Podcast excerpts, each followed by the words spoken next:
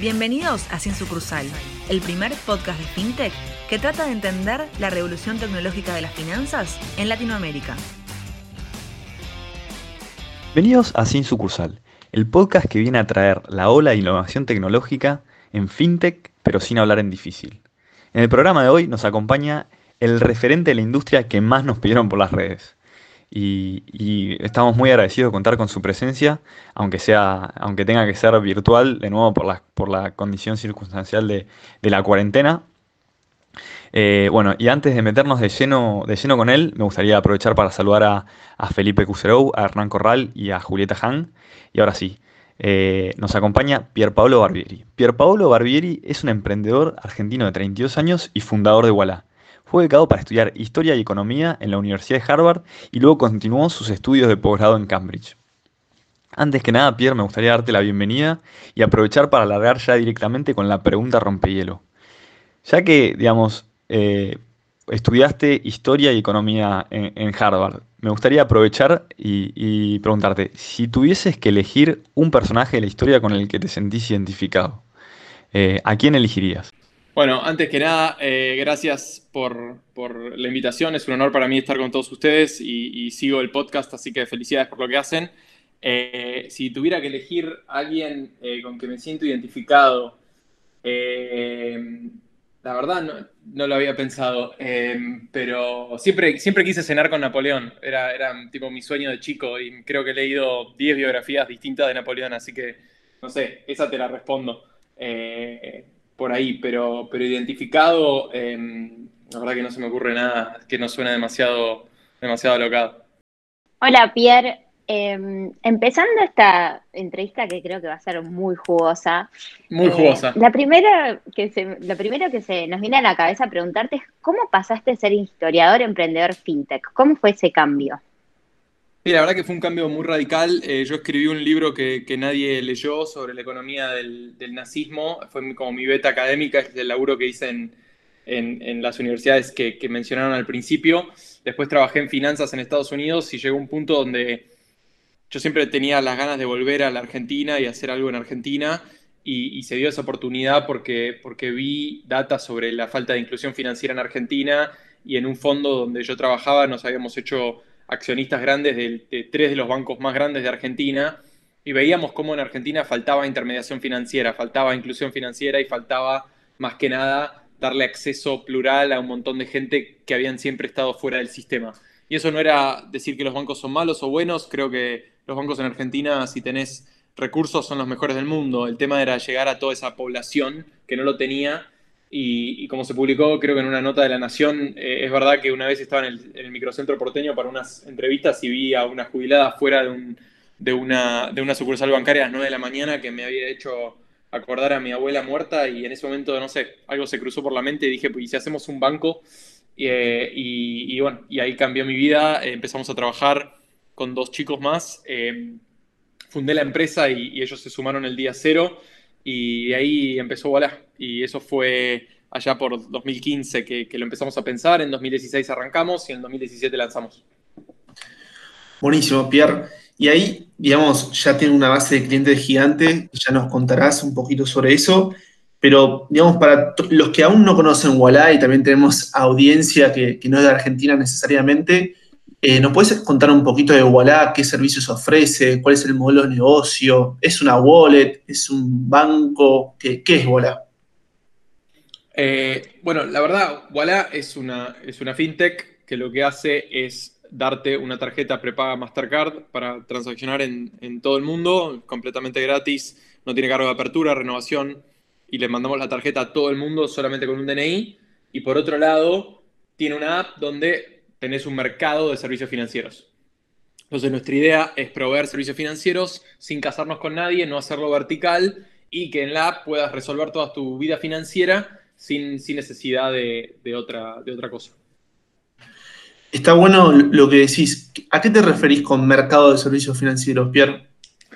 Nuestra idea es que hay dos maneras de construir producto, creo yo. Una es vertical, donde vos haces todo vos y decís, no, mira, voy a hacer el mejor préstamo, voy a hacer el mejor fondo común de inversión, voy a hacer el mejor análisis de gasto, Otra manera de pensar la idea es, mira, yo quiero que Walla sea el centro de tu vida financiera y a veces hay productos que eh, eh, para esto va a ser mejor ir con tal partner, para el otro va a ser mejor ir con tal partner. Es así que nosotros estamos aliados con un banco para la cuenta recaudadora, estamos aliados con una financiera, eh, un asset manager para el Fondo Común de Inversión, estamos aliados con otro banco para, hacer la interacción del, del mundo CB Corta estamos trabajando en otras alianzas con otros jugadores para hacer otras cosas. Entonces, lo que yo digo es, no verticalizamos todo donde Walla hace todo, sino que Walla se alía con la mejor persona para que las ofertas al cliente sean mejores. Y eso no quiere decir que nosotros hagamos todos los productos nosotros, porque de esa manera no podés llegar a abarcar todo lo que hay en el mundo. Lo que yo prefiero es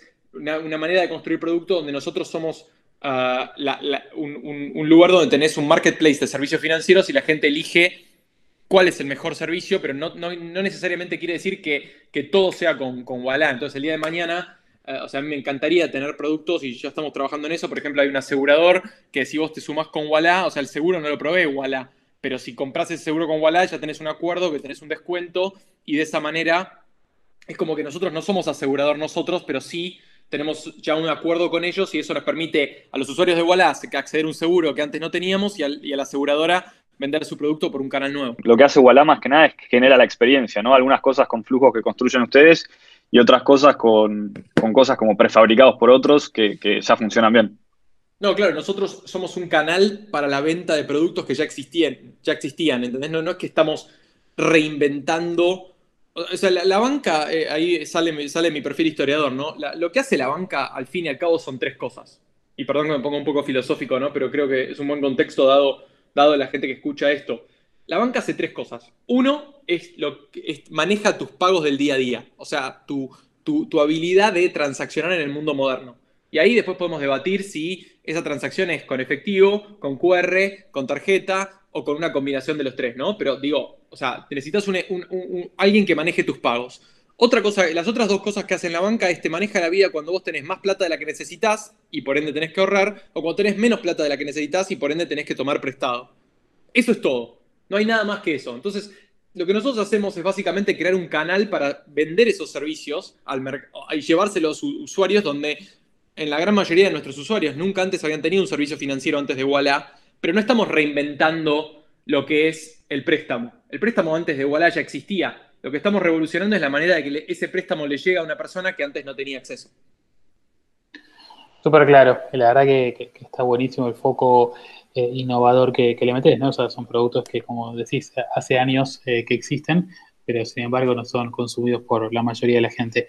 Eh, ahí yo te hago una pregunta, o podrás extender, pero bueno, tenés inversiones por detrás super, de grupos súper potentes, ¿no? Como Tetosoros, Tencent, SoftBank, ¿no? Eh, y ahí te hago dos preguntas, ¿no? Una, eh, ¿cómo es conseguir fondos para invertir en Argentina con el desafío que eso genera, ¿no? O sea, son muy pocas las inversiones que vienen últimamente en Argentina y la verdad que ustedes levantaron bastante buen dinero en el último tiempo.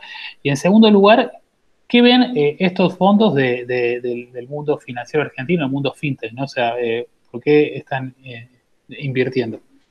Sí, la, verdad que lo, antes que nada, nosotros creo que hemos tenido mucha fortuna de estar en un, mercado eh, muy interesante, donde hay jugadores muy buenos, donde hay excelentes casos, casos de éxito argentinos. O sea, nosotros no podríamos estar haciendo lo que hacemos, y lo digo siempre, sin el éxito de empresas como Mercado Libre, como Despegar, como Globant, como eh, naranja, o sea, si no existieran esas empresas, no existiríamos nosotros, porque nadie hubiera podido ver cómo en el mercado argentino se podía innovar con tecnología y con finanzas, que ahora están juntas, pero por mucho tiempo, o sea, hubo tecnológicas argentinas que triunfaban por el mundo sin necesidad de eh, que, la gente se pusiera a cuestionar por Argentina. Digamos, Argentina es un mercado que es relativamente rico en términos de PBI por cápita, con una bajísima bajísimos números de inclusión financiera. Entonces, en ese caso, los inversores ven una oportunidad. ¿Por qué? Porque hay 50% del país que nunca tuvo un sistema financiero. Entonces se manejaron siempre en efectivo. Yo creo personalmente que de acá a 10 años no va a haber no bancarizados. Entonces, eso, y por eso siempre hablo en defensa de, todo el sistema, porque digo, esto no es solamente Walla, ni siquiera es solamente Walla, Naranja X y Mercado Pago, ¿entendés? Somos todos. ¿Por qué? Porque hay media Argentina que bancarizar, hay 72 bancos que nunca lo hicieron, necesitamos servicios financieros para un montón de gente. Entonces, creo que de esa manera nosotros lo que logramos es crear un ecosistema y de ese ecosistema salen mejores productos y más competencia hace a eso.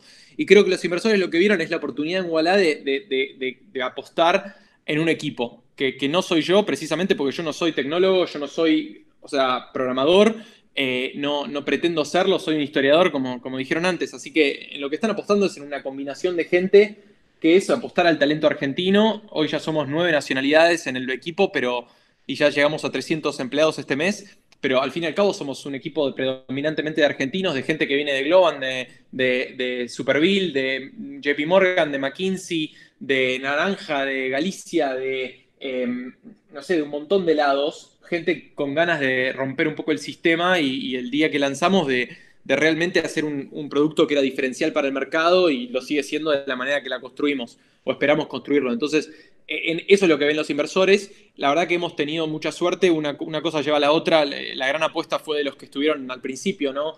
Ah, para haber podido levantar capital de Soros y, después de Goldman Sachs en un contexto donde en Argentina había poca inversión extranjera directa, creo que nos abrió la posibilidad de, innovar y después eso atrajo a, otros jugadores eh, de la talla de Tencent y SoftBank y, estamos muy contentos que ellos estén porque además admiramos la manera en que ellos crean productos en otro lado, especialmente o sea, cuando vemos lo que creó Tencent, con ellos tenemos una alianza que va más allá del capital, va a, crear productos juntos y, a inspirarnos mutuamente, más nosotros en ellos, pero mutuamente en cómo pensar eh, productos financieros para, para sectores no bancarizados o históricamente no bancarizados.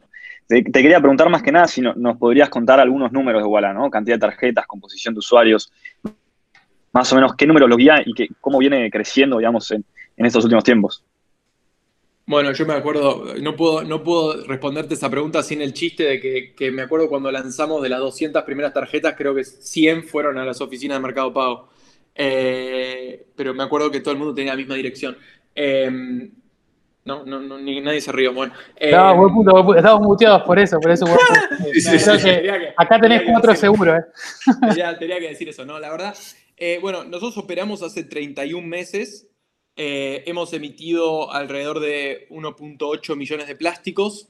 Eh, eh, diría que el, 70% de esos plásticos, entre el 70 y el, 75% de esos plásticos, es a, esa gente que tiene 30 años o menos.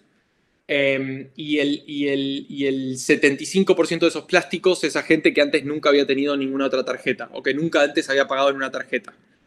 E, eso es lo que nosotros definimos como bancarización. El Banco Central tiene otro, otro, otro método de contarlo. Si vos tenés una tarjeta y retirás toda la plata una vez por mes, ellos te cuentan como bancarizado. A mí me parece que eso es un poco engañoso porque, o sea, si no pagás con tarjeta, la tarjeta la tenés para ir a sacar efectivo, en realidad no estás bancarizado. Pero bueno, em, eh, mucho tiempo trabajamos en el tema del género eh, en Wallah somos ah, más del 42% del equipo femenino, que nos llena de orgullo. Eh, tenemos tres eh, gerentes senior de un equipo de, de, ocho y además dos miembros del directorio, mujeres. Y sin embargo, hubo un momento cuando el 80% de Wallah era hombres. Eso fue a los seis meses de lanzar en términos del, del público. Y ahora estamos muy contentos de que ya estamos en 55% eh, hombres, así que eso se, balanceó, pero, pero, no fue siempre así. Eh, y, hicimos muchos esfuerzos del lado de marketing y del lado de UX UI para atraer a, más mujeres a la plataforma. Eh, te diría que, alrededor del, del 65% del producto está deployed fuera de lo que es Cava y Gran Buenos Aires, que la verdad que es bastante distinto a la mayoría de las fintechs que nosotros vemos. ¿Por qué? Porque eso quiere decir que somos un producto muy federal y yo siempre digo que, eso, eso realmente refuerza la idea de que cuanto más lejos esté tu banco tradicional, más cerca está Walla. Eh, yo siempre me acuerdo a los meses que lanzamos, o sea, todavía cada tarjeta llega con una carta mía personal donde está mi mail, que es mi mail real, y la gente la verdad que me escribe. Y, me acuerdo siempre la historia de una chica que me escribió de Neuquén, fue una de las primeras usuarias de Neuquén y que me dijo, yo antes de, tener Walla tenía que tomarme el día del laburo para, ir al banco.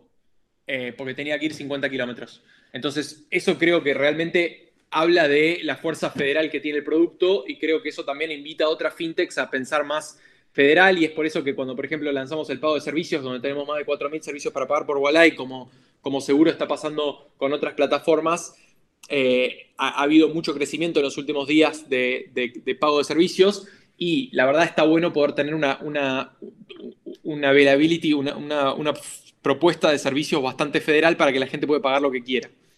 Em, pero bueno, creo, Hernán, decime.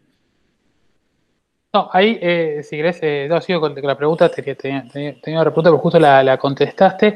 Acá, eh, te pregunto acá, eh, ¿cómo se basan para armar la prioridad de su roadmap de producto? O sea, ¿cómo, digamos, en qué están pensando cuando van, digamos, poniendo en cara las prioridades que, de, productos que le quieren entregar a, sus clientes?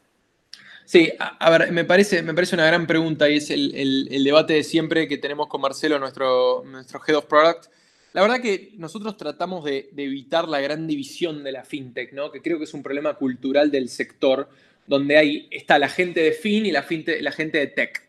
¿no? Y es como que está dividido. Entonces el equipo de tech quiere hacer una cosa, el equipo de fin quiere hacer otra. Entonces los de fin normalmente vienen de instituciones bancarias tradicionales, la gente de tech viene de eh, empresas de tecnología tradicionales, sea de gaming, sea de, de, eh, marketplace, o sea, de, desarrollo general o lo que sea. Y lo que nosotros tratamos de crear es un equipo donde podamos construir productos juntos. Eso quiere decir matarse mucho más. Eso quiere decir eh, tener discusiones eternas sobre cómo priorizamos. Pero creo que la filosofía con la que venimos trabajando para, para como romper esta barrera de fintech y hacer fintech en realidad algo cohesivo, es decir, primero, hacer las cosas que el usuario necesita para su día a día.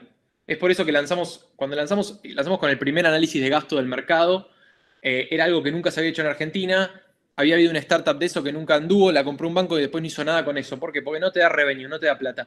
Y sin embargo, nosotros decimos, no, no, no, nosotros queremos lanzar con eso porque el 25% de la gente que usa el análisis de gasto lo ama. El 75% de la gente nunca lo ve, pero la gente que lo usa lo ama. Entonces, hace las cosas que la gente quiere tener en el día a día. Por eso hicimos primero la tarjeta transaccional, segundo la recarga de celulares, tercero el pago de servicios, cuarto la carga de la SUBE y de esa manera crear la primera cosa que hace el banco, ¿no? O la institución financiera, como decía antes históricamente, es intermediar tus pagos. Y después, una vez que habíamos logrado eso y que nos sentíamos cómodos con la cantidad de servicios que vos podías hacer en Walla, sea cargar el claro, sea pagar la luz, sea eh, analizar cómo gastás, una vez solamente de esa manera empezamos a trabajar en el tema de préstamos y solamente en ese momento eh, eh, empezamos a trabajar en el, tema de ahorros, que fueron dos cosas que lanzamos pero ya era el segundo año de Walla y no en el primero. El primer año y los primeros 18 meses en, esta, en este objetivo de tener Fin y Tech juntos fue lanzar las cosas que la gente necesita para el día a día. Es por eso el P2P, que fue el primer gratuito del país, el análisis de gasto, el primero del país, el, el, um, uh, tema de, enviar los QRs eh, para, para, contribuir al desarrollo de ese, de ese método, eh, o sea, un montón de esas cosas y después recién ir hacia los otros servicios tradicionales del qué hago cuando tengo más plata de la que necesito y qué hago cuando tengo menos plata de la que necesito. Buenísimo, súper claro y, está bueno que, se dé esa atención entre fin y tech, como, mencionas. Ahora, te, hago otra pregunta respecto a que eh, vos constantemente, y, va, y lo vemos como, clientes, eh, Walla no suele hacer eh, promociones, ¿no? O sea, si bien ahora están teniendo algunas alianzas con terceros, históricamente no se basó en hacer promociones de descuento y, sin embargo, digamos, fueron creciendo bastante bien. ¿Cómo ves el marketing? O sea, ¿qué es el marketing para vos en, en el mundo fintech? Eh, bueno, querían, querían fuegos artificiales, vamos a fuegos artificiales. Eh, la, realidad del marketing es que yo siempre tuve una filosofía, que es que todo el mundo puede pagar incentivos y nos podemos poner en una guerra a ver quién paga más. Entonces yo te doy algo gratis, vos me das algo mejor gratis y yo siempre supe que, o sea, desde, entrada te digo que la billetera más grande nunca va a ser la de Walla.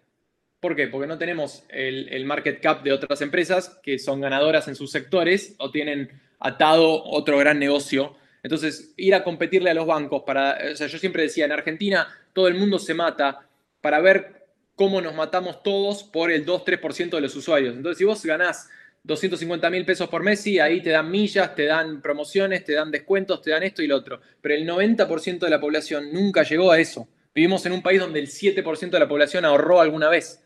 El 10% de la población tuvo acceso a una tarjeta o a cuotas una tarjeta de crédito del 20% de la población. O sea, es muy bajo. Entonces yo digo, en vez de hacer matarnos todos para hacer productos para el top 5% de la población y ver si la milla de, de LAN es mejor que la milla de aerolíneas, hagamos producto para el 90 que nunca tuvo nada. Y mi filosofía siempre fue, nunca voy a poder competir con otros en te voy a dar un descuento porque pagues la luz con Walla.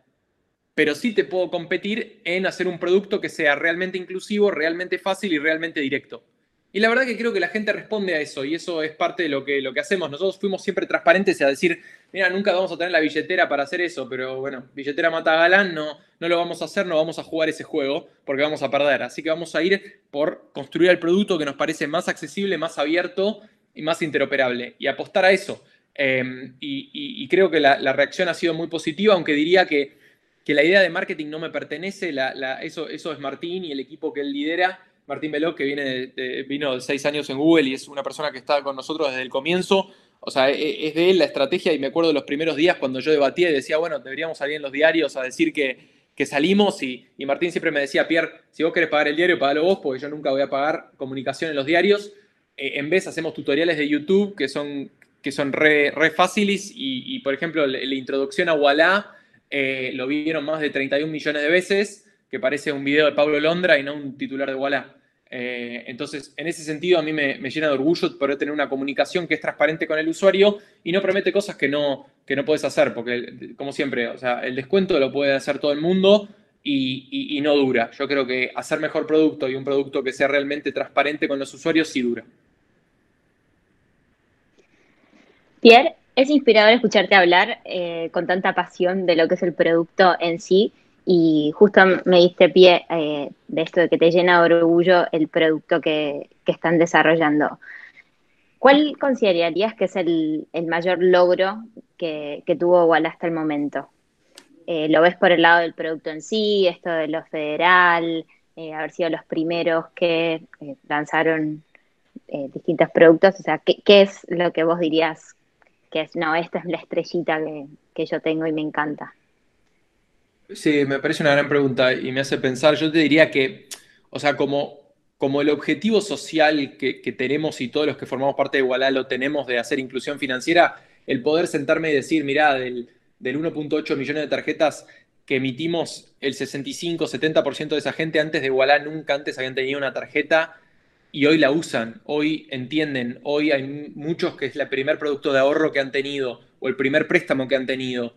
Eh, eso nos llena de orgullo y, cuando te levantás, o sea, tenés días difíciles. La semana pasada fue de las peores de que lanzamos Wallah por temas con Coelsa, y sin embargo te levantás todos los días y decís, pucha, tengo, tengo eso, tengo la habilidad de poder decir que, que ayer emitimos 10.000 tarjetas y, 70% de esas tarjetas, por como viene la base, van a ir a gente que antes nunca antes tenía una manera de pagar que no fuera eso. Entonces eso nos llena de orgullo. Y en, términos eh, de empresa, y eso lo digo siempre, o sea, poder sentarnos en Argentina con un equipo joven y chico y competirle eh, a, empresas como Mercado Libre, que, o sea, no, lo digo siempre, así que no, me van a perdonar decirlo acá, es la mejor empresa del país, o a bancos como, como Galicia o a Santander, y la verdad nos llena de orgullo. ¿Por qué? Porque hasta hace un año y dos meses éramos 30 pibes eh, y pibas. Entonces, eh, o sea, en, términos de lo que es el equipo, eso me llena de orgullo, pero, pero nada eclipsa la, realidad de esa inclusión y la gente que te escribe, porque te escribe, poder leer mensajes de, gracias a ustedes tuve mi primer préstamo, gracias a ustedes invertí por primera vez y vi cómo eh, día a día mis mil pesos, porque tenemos un montón de, gente que ahorra con eso, crecieron y, no, perdí anoche contra la inflación. Eso la verdad que, a nosotros nos, llena y nos, da esa pasión eh, que, creo que comparto con, toda la gente que hace, que hace el equipo. Buenísimo, Pierre. La verdad que eh, es impresionante todo lo que hicieron hasta ahora eh, con Walla. Y ahora metiéndonos un poco, digamos, en, el futuro. Eh, ¿Dónde ves a Walla en los próximos 5 o 10 años, digamos, en el ecosistema fintech? ¿Y con qué productos y sirviendo a qué tipo de público, digamos? Sí, yo, creo que lo que va, no, no, voy a ser fiel a, mi, estilo y no voy a hablar de las cosas que no lanzamos, pero lo que sí voy a decir es que, es que queremos ahondar en la idea de ser un mercado de servicios financieros. Eh, nosotros, como te decía, tenemos alianza ya con varios bancos, incluido Galicia para cuentas recaudadoras. Eh, o sea, son bancos con los que ya competimos, pero lo que nosotros vemos es que cada vez hay más deseo de jugadores de, no ir a hacer una otra app, sino de vender servicios por Walla. y nosotros estamos abiertos a eso de una manera que creo que otra, otra gente en el, en el mercado quiere verticalizar todo. Entonces lo que nosotros pensamos es, hagamos el mejor mercado de servicios financieros y de esa manera poder ofrecerle a un montón de jugadores la habilidad de vender sus servicios sobre Walla. Entonces tenemos, tener una alianza con SBS para el fondo, tener una alianza con BIN para el API Bank, tener una alianza con las cuentas recaudadoras, es lo que nosotros creemos que a futuro va a ser el camino de la empresa. Yo quiero que todo el mundo tenga una cuenta Walla y, la gente la usa para distintas cosas. Hoy, hoy por hoy vemos un montón de gente que la usa para el fondo común de inversión y después vende sus productos en Mercado Libre. O un montón de gente que la usa para pago de servicios, pero en realidad recibe el, salario en el Banco Provincia.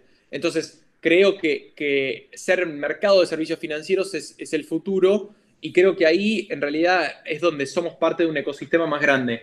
Porque yo no dudo que, por ejemplo, hoy tenemos un montón de usuarios que tienen su tarjeta de crédito en, naranja, en naranja y, eso está bárbaro. Eh, entonces, creo que hay mucho espacio para que nosotros nos queremos adueñar de la parte que es el contacto final con el cliente final, porque creemos que ahí ponerle la cantidad de tecnología que tiene Walla te permite cortar los costos de servir a ese cliente. O sea, comparado nosotros con un banco tradicional, no me puedo comparar, eh, o sea, en estructura de costos con, con, con Mercado Libre o Naranja X o, o pago 24, pero sí lo puedo hacer con un banco tradicional y estamos cortando el, costo de proveer esos servicios financieros eh, en 80 o 90%, dependiendo cómo lo consideres. Entonces eso nos permite llegar a un montón de gente de manera, sin, o sea, sin perder plata para siempre y crear un producto que sea un canal para así recibir otros servicios de otros lados. Y también lo vemos con Mercado Libre, que que es nuestro principal competidor, si se quiere, en el área de mercado pago, pero sin embargo, las tarjetas de Walla se usan un montón para pagar con el QR o para, o para operar en el, en el, eh, en el marketplace de, Meli. Entonces, en ese sentido, sí creemos que hay un, mundo donde de, acá a cinco años va a haber muchísimo menos bancarizados, esperemos que cero, va a haber muchas más propuestas y creo que hay una gran oportunidad de crear eh, distintos mercados donde e, eventualmente nosotros podamos tener alianzas con distintos jugadores y, ya estamos trabajando en muchas de esas para poder ofrecer más servicios sin tener que verticalizar todos nosotros. Buenísimo. Y ahí un poco que hemos charlado nosotros en otros programas, eh, suena mucho a lo que está pasando en China, ¿no? Eh, ¿Cómo lo ves? Que hay un WeChat o un Alipay que son como una super app que, nuclean servicios como Uber eh, o Spotify o YouTube dentro de una única app. Ah, ¿Eso lo futuro? Eso, eso lo hablamos mucho con la gente de Tencent. Yo no creo en la idea de la super app latinoamericana. ¿Por qué? Porque creo que en eso culturalmente nosotros estamos mucho más cerca de Europa o de Estados Unidos que de China. Los mismos chinos te lo dicen, o sea, nosotros no creemos que en Brasil o en México o en Estados Unidos la gente quiera una app para todo. O sea, yo no uso Apple para todo. Yo soy devoto de Apple, fue mi primer internship en el, cuando estaba en la universidad, laburaba para ellos y, tengo todos los productos. Creo que, excepto la Mac Pro, que me parece una locura, tengo todos los productos de Apple. Amo Apple. Y sin embargo, no uso Apple para todo. Eh, eh, yo creo que en China hay básicamente un duopolio esponsoreado por el Estado, donde todo el mundo tenía una, una Union Pay que carga o un Alipay o un, uh, WeChat. Creo que en la cultura latinoamericana estamos mucho más cerca de Europa, donde la gente puede tener Santander o Revolut o N26 como producto bancario y después tiene otra app para otra cosa. Tenés Deliveroo para que te mande una pizza. Yo no creo en esta idea de que, o sea, te prometo hoy y ahora que yo nunca voy a hacer scooters por Walla, nunca voy a hacer delivery de pizza por Walla y tampoco voy a hacer un marketplace de electrodomésticos en Walla. ¿Entendés? Entonces, ¿por qué? Porque nosotros creemos que nuestro fuerte es la vida financiera y en nuestro focus group la gente no quiere mezclar su vida financiera con el que te trae la pizza. Eso es lo que nosotros creemos. Entonces, yo creo que la super app puede funcionar para otras cosas, o sea, tiene sentido que el que, te traiga el mercado, o sea, la, orden de disco sea el que te trae la pizza. Ok, eso tiene sentido. Pero de ahí ahorrar con la misma solución que me trajo la pizza, y la verdad, eso no lo veo yo culturalmente no lo veo, entonces creo que vamos hacia China en el sentido de digitalizar las finanzas, de proveer distintos servicios financieros dentro de apps o dentro de soluciones que llegan a la gente por medio de los teléfonos, porque es la mejor sucursal que vos podrías tener, sin sucursal, eh, en, tu, en, tu, en tu bolsillo, pero sin embargo no creo que vayamos a un mundo donde la super app gane todo, y creo que es como buscar eh, el dorado, un unicornio, no, no, no lo vas a poder encontrar. Creo que eso nos hace crear producto que a veces está muy bueno, pero lo ves en Estados Unidos, o sea, la gente, yo no, yo no pido pizza por Chase.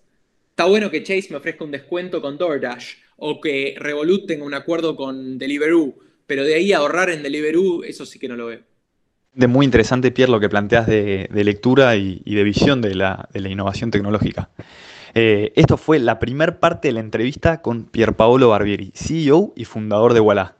Eh, realmente muy rico y valioso todo lo que nos trajo hoy y, quédense tranquilos que en breve va a, va a estar la segunda parte de, esta entrevista. Pueden ir siguiendo novedades en las redes, arroba sin.sucursal en, en Instagram y arroba sin sucursal en Twitter. Eh, muchas gracias por acompañarnos como siempre y un gran saludo.